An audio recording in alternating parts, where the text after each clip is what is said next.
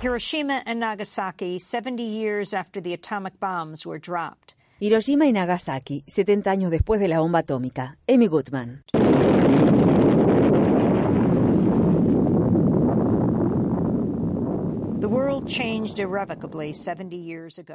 Hace 70 años, el 6 de agosto de 1945, el mundo cambió para siempre. Ese día, Estados Unidos lanzó por primera vez en la historia un arma nuclear contra población civil, la de Hiroshima, en Japón. Tres días más tarde lanzó la segunda y hasta ahora última bomba atómica utilizada contra objetivos humanos en Nagasaki, Japón. Cientos de miles de personas murieron, muchas sufrieron quemaduras graves y miles fueron víctimas de los efectos de largo plazo del envenenamiento por radiación.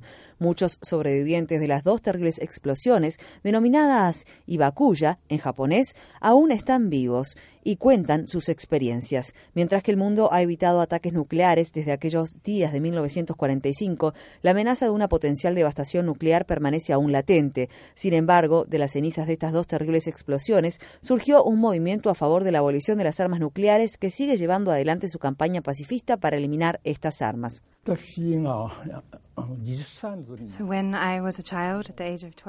Cuando tenía 12 años, Japón estaba en guerra y fue obviamente hacia el final de la guerra que ese país experimentó los bombardeos de Hiroshima y Nagasaki. Me dijo que en Saburu Oe, el año pasado en Tokio, Japón, Oe tiene 80 años, obtuvo el Premio Nobel de Literatura en 1994 y es uno de los intelectuales y activistas humanitarios más respetados de Japón. En el momento, por supuesto, la bomba atómica significó para mí y también para mi madre y nuestras familias y para todas las personas una gran conmoción. En aquel entonces fue la peor catástrofe que jamás habíamos visto, por lo que el sentimiento de tener que sobrevivir a esto, de superar esto y de renovarse fue grandioso.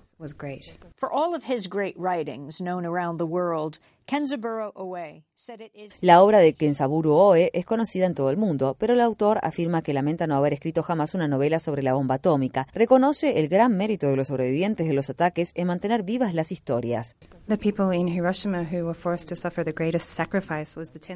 Los habitantes de Hiroshima que padecieron el peor sacrificio fueron, por supuesto, las decenas de miles de personas que murieron al instante. Sin embargo, hubo muchos sobrevivientes. Después del fin de la guerra y de las bombas, en cinco años posteriores, Japón estaba ocupado militarmente por Estados Unidos y en ese momento no era posible para los Hibakusha, que es como llamamos a los sobrevivientes de las bombas atómicas, crear cualquier tipo de organización propia. Recién cinco años después de que se lanzaran las bombas, los sobrevivientes pudieron por primera vez crear su propia organización. En aquel entonces, su único eslogan era jamás permitir que esto se repitiera, jamás permitir que haya nuevos Hibakusha. Desde entonces, los Hibakuya han ocupado un lugar central en el movimiento pacifista y adoptaron como símbolo un origami en forma de grulla de la paz. Sadako Sasaki tenía apenas dos años cuando Hiroshima sufrió el impacto de la bomba. Sadako sobrevivió, pero a los 12 años le diagnosticaron leucemia, una de las enfermedades provocadas por la radiación de la bomba. Un amigo del hospital le dijo que si hacía mil grullas de papel, se le concedería un deseo. Con la esperanza de vencer su enfermedad, Sadako comenzó a crear las intrincadas aves de papel. Murió el 25 de octubre de 1955.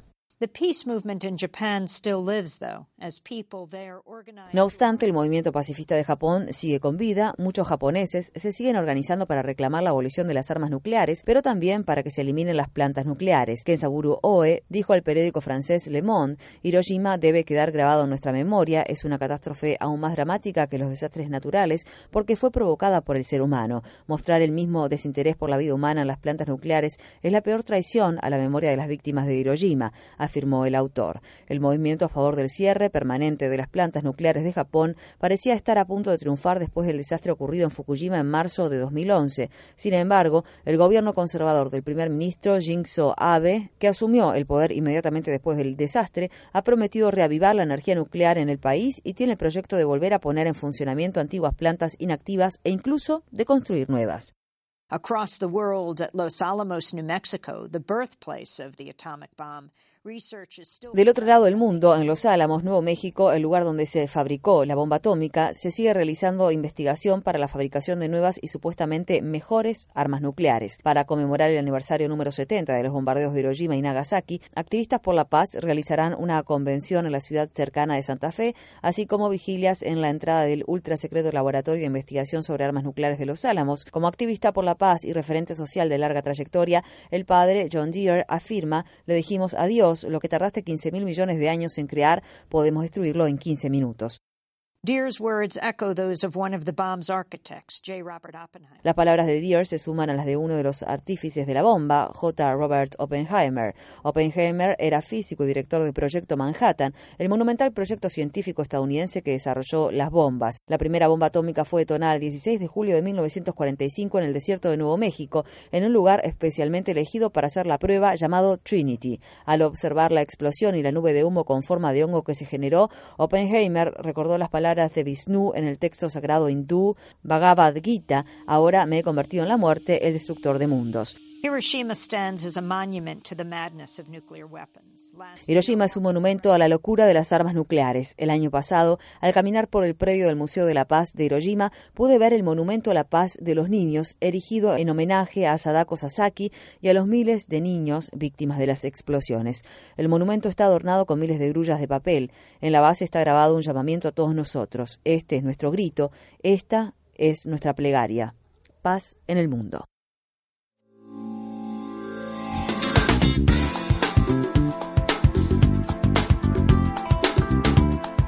Este año, Democracy Now! en español, el informativo independiente de Guerra y Paz, cumple 10 años de transmisión. Únete a la celebración y envíanos a través de las redes sociales un autorretrato desde la región donde escuchas nuestro programa.